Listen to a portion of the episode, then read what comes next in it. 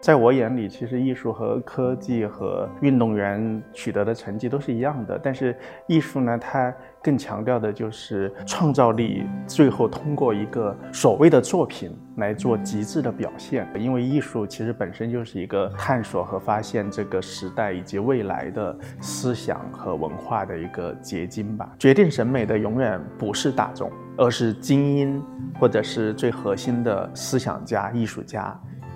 向大众传播，只是说我们有时候在这个地方生活久了之后，我们会有时候怀疑，中国会有吗？中国一定会有。其实艺术本身，它真的是思想，是政治，是社会，也是个人情感、欲望、历史所有的一个结合。但今天科技让这一切发生一个最有趣的变化，就是我可以融入艺术本身，就是我成了艺术的参与者，人人都可以参与艺术，人人也可以分享艺术。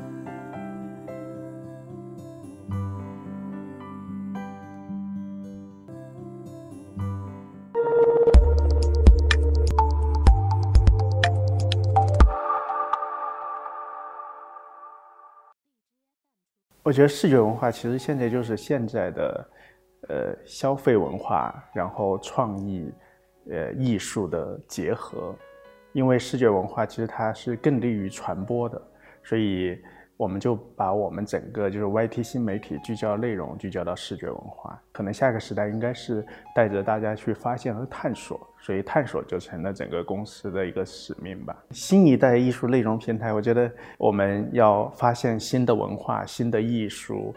包括新的传播方式，因为艺术其实本身就是一个。探索和发现这个时代以及未来的思想和文化的一个结晶吧，一个一个载体。其实老一代的艺术平台最核心的就是围绕着艺术行业。曾经就是艺术行业的人会说，呃，艺术是不关心大众的。过去艺术行业我们只需要在画廊、美术馆、艺术家中间，其实内部循环就可以，你不需要关注，呃，观众在想什么，你不需要关注商业机构的诉求。但是随着信息的发展，随着呃用户需求的变化，其实这个行业已经瓦解了。我今天非会非常坚定的认为，就是因为整个社会的反馈，整个社会和艺术家之间的相互的碰撞和刺激，你会看到，呃，这就是人人在参与艺术的时代，只有去打破现在的格局，做一个全新的东西。所以就是，我觉得老的和新的最大的变化就是，老的是一个旧的系统内部循环，新的就是一个，我觉得是一个破界的时代，就是没有这个围墙了，人人都可以参与艺术，人人也可以分享艺术。在我眼里，其实艺术和科技和甚至和运动员取得的成绩都是一样的，但是艺术呢，它更强调的就是创造力，最后通过一个。所谓的作品来做极致的表现，其实艺术可能对我们今天最大的价值就是，它会像曾经的音乐、电影和时尚一样，它会成为一种新的语言。这种语言会成为你和我沟通的一种方式。就像十年前、五年前，我们开始，我们开始喜欢奢侈品，喜欢一些新的设计师的服装，因为我们会表达我们的身份的认同。但是明天可能我们谈论的是，我们去看了一个呃 Team Lab 的展览，还是一个达米安赫斯特的展览，就是这是我们之间新的一种沟通的语言，而且它是全球化的。我们不需要呃懂对方的母语，但是我们可以对同一个作品发表我们的呃认知。其实这是艺术今天对整个社会最大的价值。比如说在上海，有很多年轻人他们会结伴的去看一个展览。或者去逛一个艺术博览会，或者去一个很有，呃，艺术感的餐厅，他们变成一种社交的方式。比如说七十年代我们是用粮票来作为社交货币，然后八十年代我们可能听了一些流呃港台的流行歌曲，它是我们的社交货币。二十一世纪我们是开始关注时尚，关注全球的东西。那明天也许这个语言变成艺术，也不是不可能的，而且我觉得很酷。首先，中国是一个，就是真的是一个五千年文化，在全世界这种文化脉络唯一在持续的国家，几乎只有中国。所以，我们首先是一个有非常深厚文化底蕴的国家。但是中间经过一些断层之后，其实我们现在就是一个非常重要的重建的时期。所以这个时期你会看到各种各样的审美在碰撞，在交织，甚至就是经常发生一些激烈的。我认为你的审美不好，你认为我的审美很差，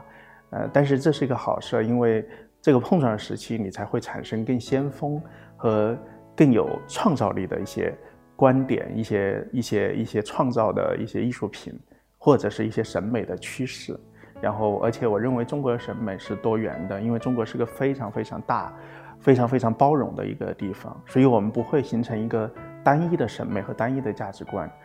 所以在这样的地方，其实我是很期待，也很兴奋。包括为什么要从事这个文化艺术的传播，就是因为我会看到这个国家可能以后会诞生非常重要的文化和艺术的形式，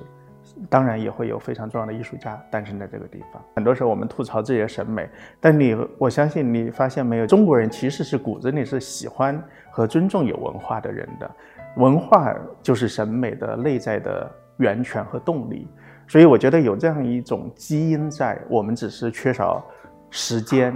缺少一些环境，以及缺少沉淀。但现在这个时代正在来，我觉得很好。就是当最最早的审美，我们都特别是近代的审美，基本上都是受欧洲的影响。但是当有一天这个美国经济强大的时候，五六十年代的时候，人们就开始看美国的消费文化。也就是那个时候，你会看到美国的波普艺术成了全世界最流行的艺术，然后日本也是一样，就是六七十年代甚至到九十年代，日本经济重新的复苏，你会看到全世界都开始喜欢日本的艺术家和日本的艺术形式，比如说草间弥生、村上隆。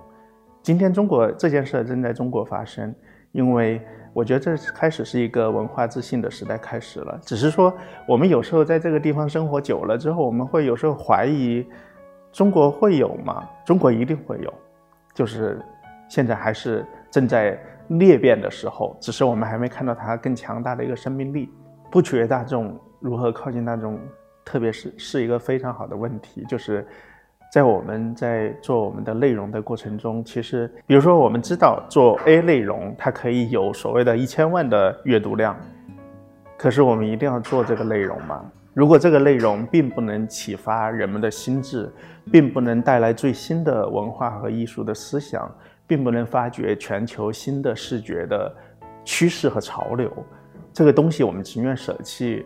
一千万流量。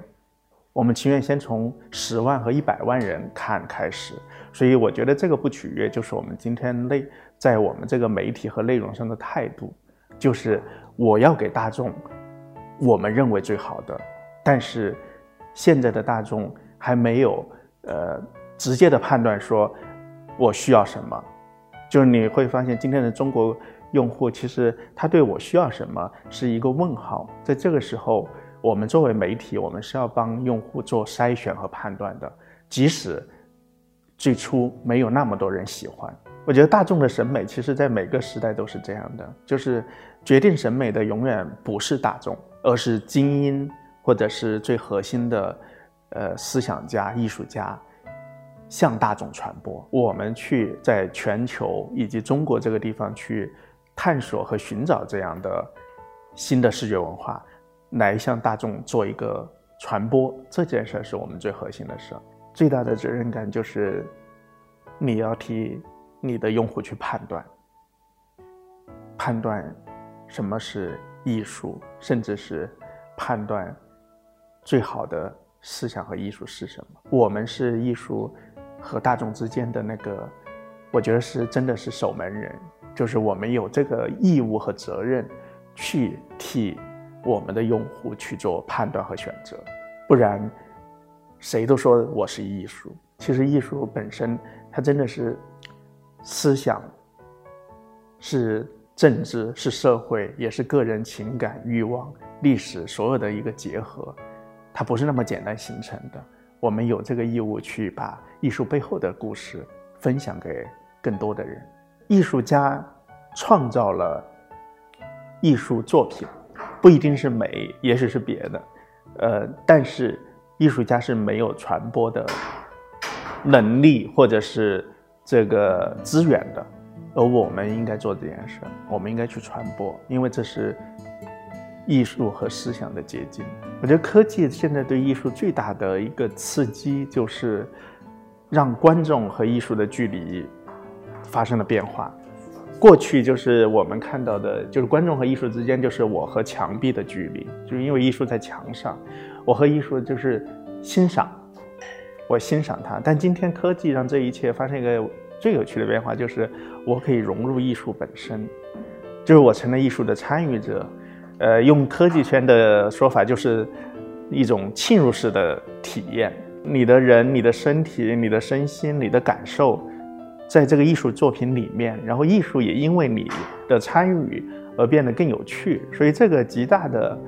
解放了艺术的一个想象力。所以今天我觉得科技界更领先，所以现在艺术界我们也在提倡，就是说赶紧拥抱新的科技，因为这会让艺术变得更无处不在，而且和和用和用户之间和观众的之间的距离和关系会发生本质的变化。现在艺术和科技结合的最好的还是呃这种数字数字艺术或者新媒体艺术，特别是公共的，比如说这几年兴起的像这个 TeamLab 这样一个日本的创意团体，他们做出来的作品，嗯，其实你很难说它是创意产品还是科技产品还是艺术品，但是不管了，就是它确实创造了一种新的视觉文化，而且观众非常的喜欢。我不能说所有的艺术都会变成这样，但是这是一件好事。所以我觉得现在艺术和科技结合，就是呃，在多媒体、公共多媒体艺术这一块是看到翻天覆地的变化。现在艺术和科技其实基本上已经没有界限了。就是我们伟大的科技界的领袖乔布斯，其实很多人也说他是个哲学家和艺术家，因为他真的是。对哲学、对宗教、对审美有非常多的研究，所以其实他是开创了一个先驱吧，因为他将科技和艺术结合，然后还最后做出了非常多人用的产品。现在其实，在美国、在日本，呃，艺术家和工程师一起创作艺术品或者科技产品，已经变得非常的普遍。其实，在中国也是一样。未来我们还在讨论，我们也许可以做一些新的产品或者新的展览，让更多的观众来了解艺术和科技结合的呃无穷魅力。我觉得 AI 对艺术最大的帮助就是让艺术的门槛会更高，因为有可能明天一个工程师他通过 AI 做出来的东西，甚至也会很酷，甚至是比现在的我们看到很多艺术。艺术品更酷，所以就是未来，我觉得对艺术家来说，他的挑战会更大。你不仅要了解艺术本身，你还要了解科技，了解更多科技带来的一些呃功能或者是一些价值。所以就是未来，你今天说，呃，一个艺术家说我用 AI 来做了一个作品，可能未来这已经是标配了。那你还会创造？更先锋的东西嘛，其实就像曾经梵高他的画作在他那个时代也是先锋的一样。那今天你有新媒体技术，你有人工智能，甚至你还有别的东西，你还会创造更超越我们日常生活的东西吗？那个东西也许叫艺术品，也许叫别的。所以我觉得这样一个挑战，其实会促进艺术的，应该是下一个浪潮。但是我不知道这个浪潮具体最后出来东西是什么，但是我觉得很很刺激，应该是下一个新的艺术和科技结合的浪潮。